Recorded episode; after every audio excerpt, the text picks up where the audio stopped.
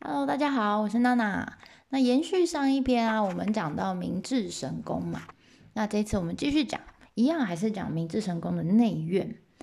嗯，我要分享的是，因为我常常还蛮常，非常常听到团员会在明治神宫，因为我们走到明治神宫里面啊。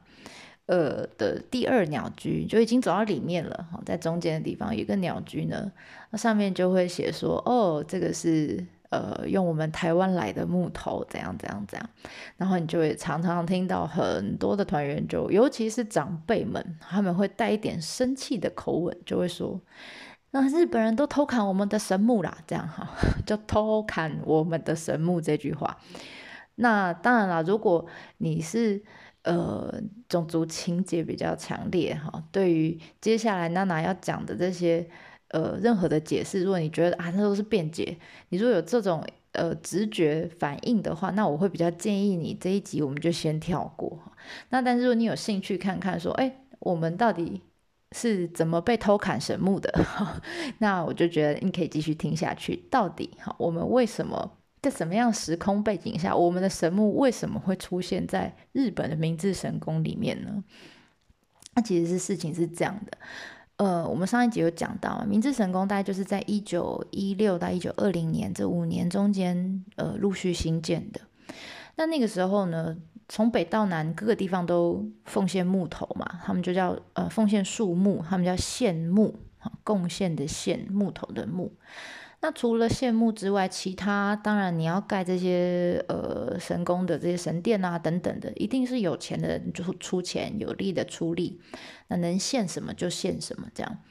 那在那个时空背景下，其实那个时候台湾呢是还是算日本的领地嘛，那他们在这边的主管单位就叫台湾总督府。那其实他们来到台湾也差不多二十年左右了。就开开发发展这个殖民地，差不多花了二十年。那所以啊，那个时候其实他他们台湾总督府的人有一点点哈，有这个意思哈，有点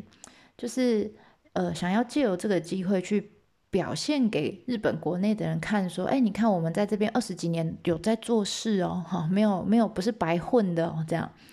那那个时候。台湾他们在台湾做了什么事情？因为阿里山小火车大概就是那个时候开通没有多久，开通可能四五年左右。那嘉义就是也因为了阿里山这个这个区域的木材的开采，所以整个嘉义的木材业发展非常兴盛，等于就是一个木材业的村落就对了。那他们呃这些台湾总督府的人啊，他们在嘉义盖了引进了很多很先进的的器材。比如说，像在嘉义制裁所那边有全嘉义第一栋的混凝土建筑啊，就是为了要呃制裁制造这些木材需要用到的东西。然后呢，当然有很多员工啊，所以他们就盖了很多的这个呃宿舍要给这些员工住。那这些宿舍现在有一块是有留下来的，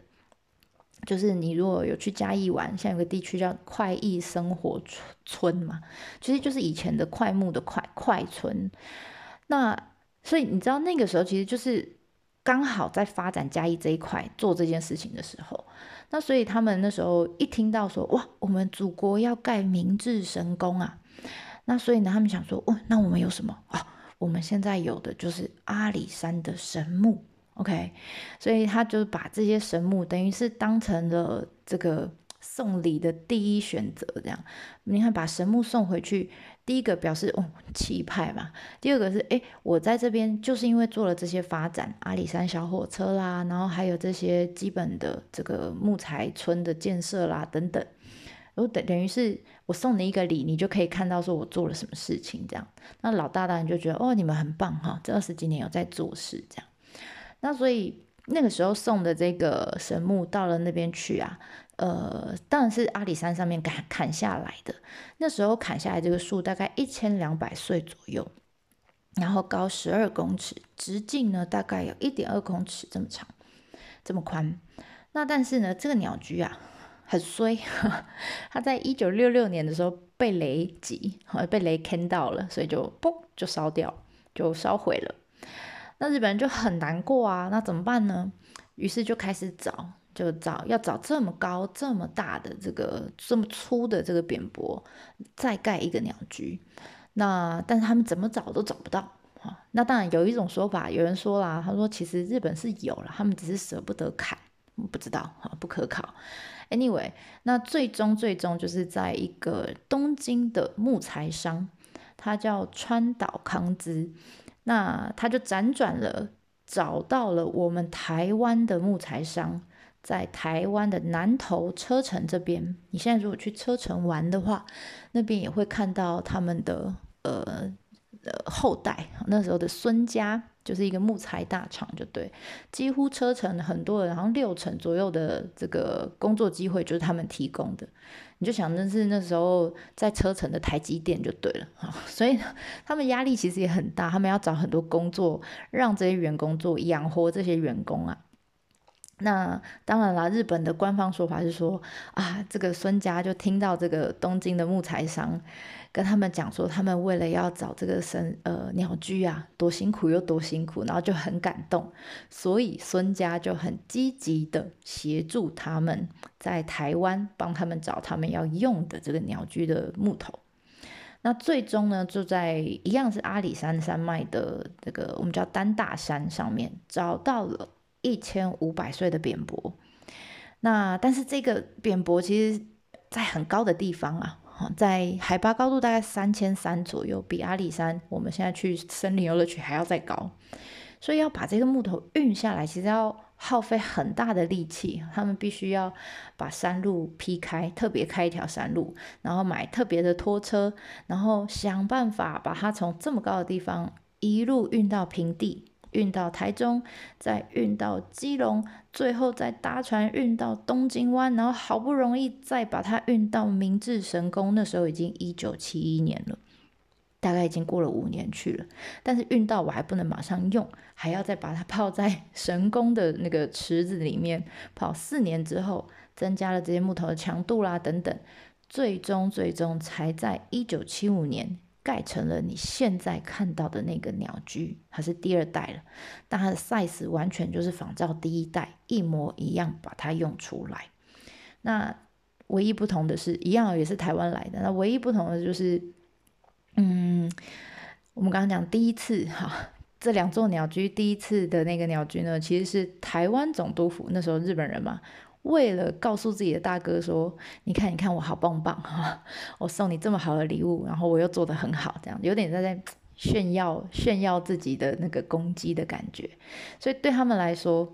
呃，他们其实没有砍人家别别国的木头的感觉，因为台湾还是他们那个时候是他们的嘛，所以他们就感觉是我告诉你哦，我在我自己家，然后我把它木头砍下来。”然后送给你这样，但是我们都还是自家人，所以感觉蛮合理的，没有什么，嗯，没有什么奇怪的地方。那第二次呢，这个这个鸟居的木头啊，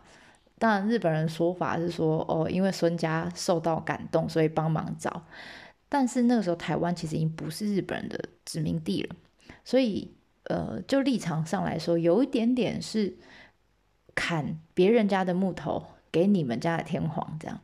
那所以我觉得大家比较气愤的是这件事情。但是我自己的感觉，然后我自己感觉，因为我看过一些孙家的相关的文章，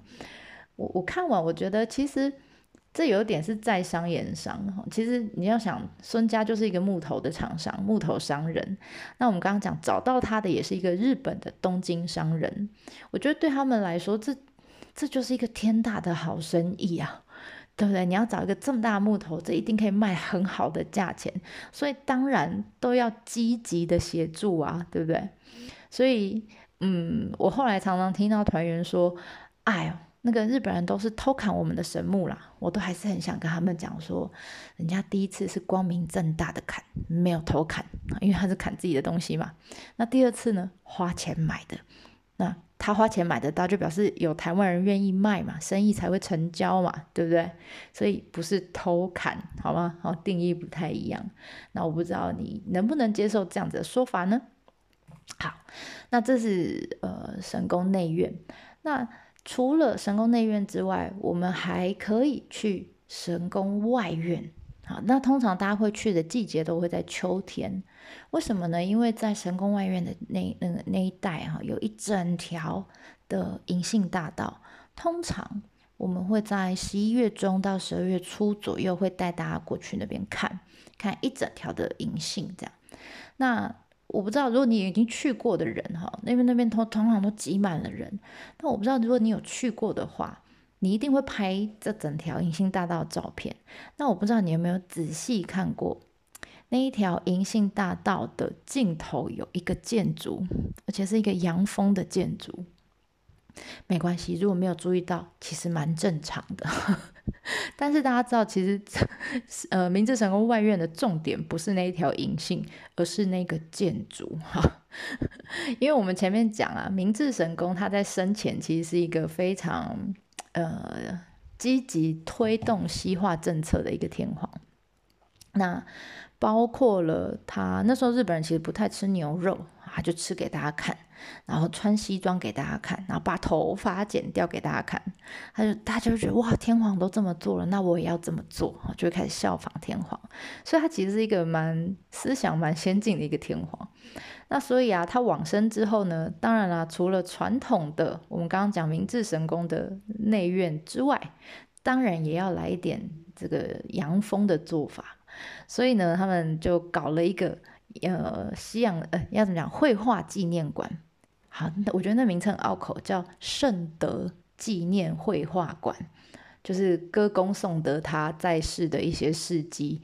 然后用画，哈，因为叫绘画馆嘛，用各式各样的画，当然也有日本画，也有西洋画，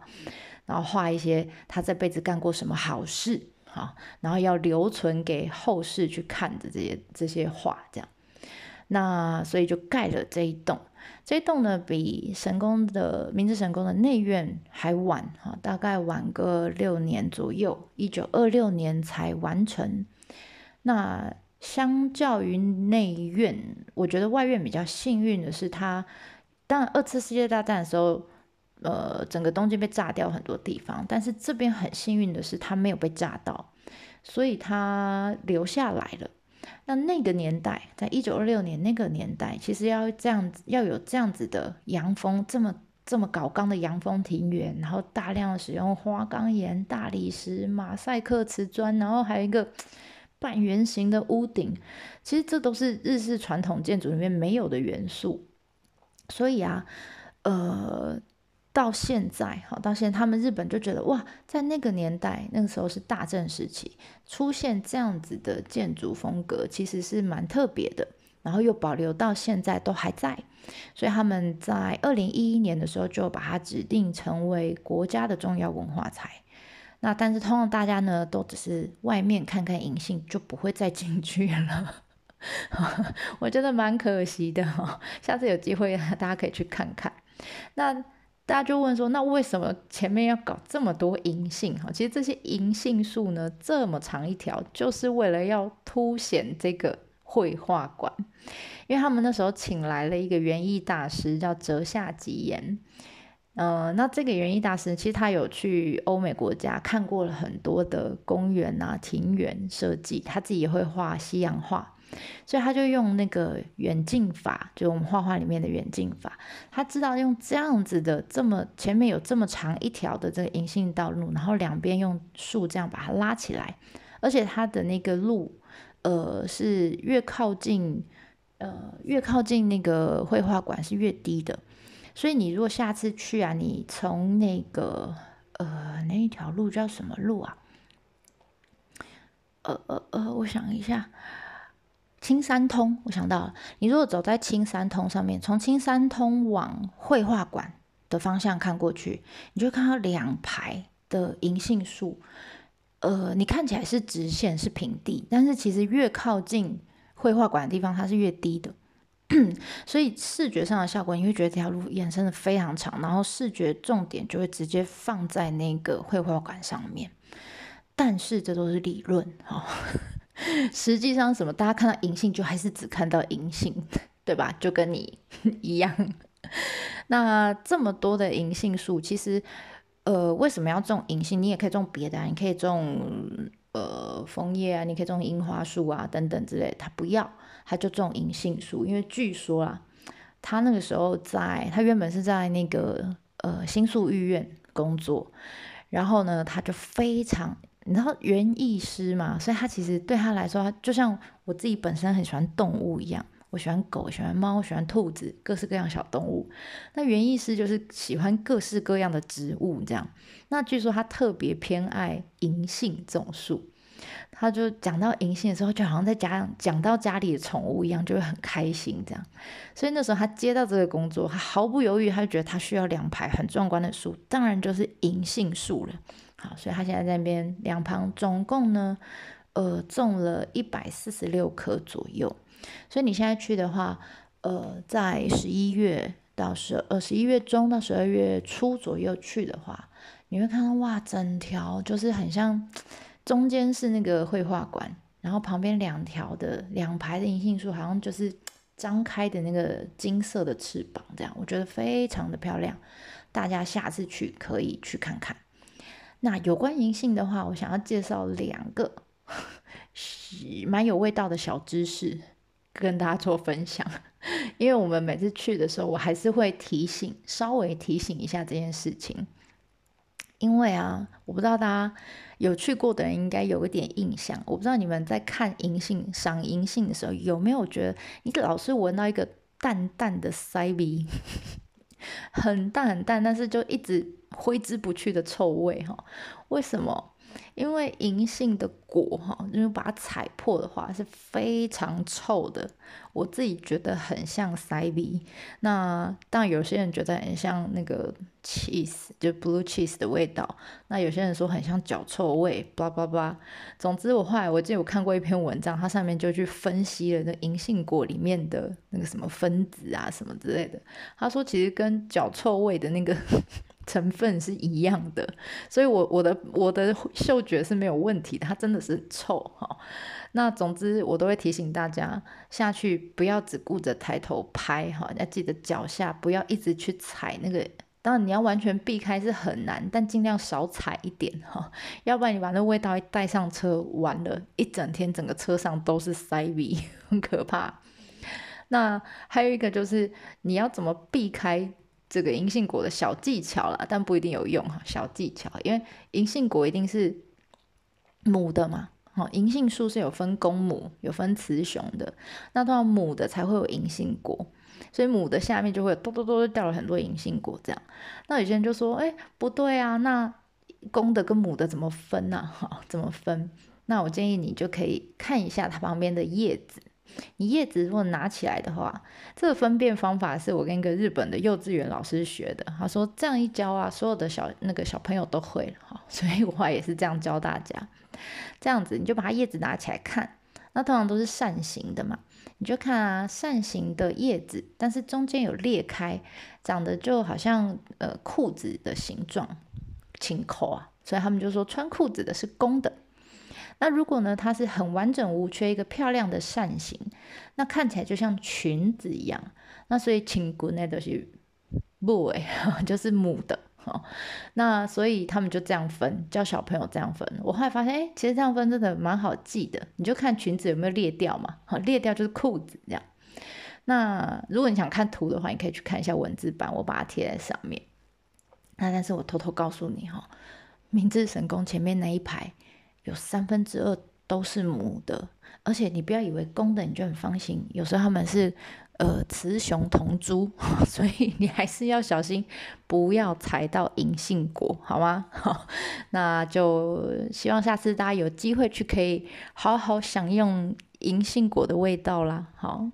那我们今天呢就先分享到这里啦，下次见喽，马达呢。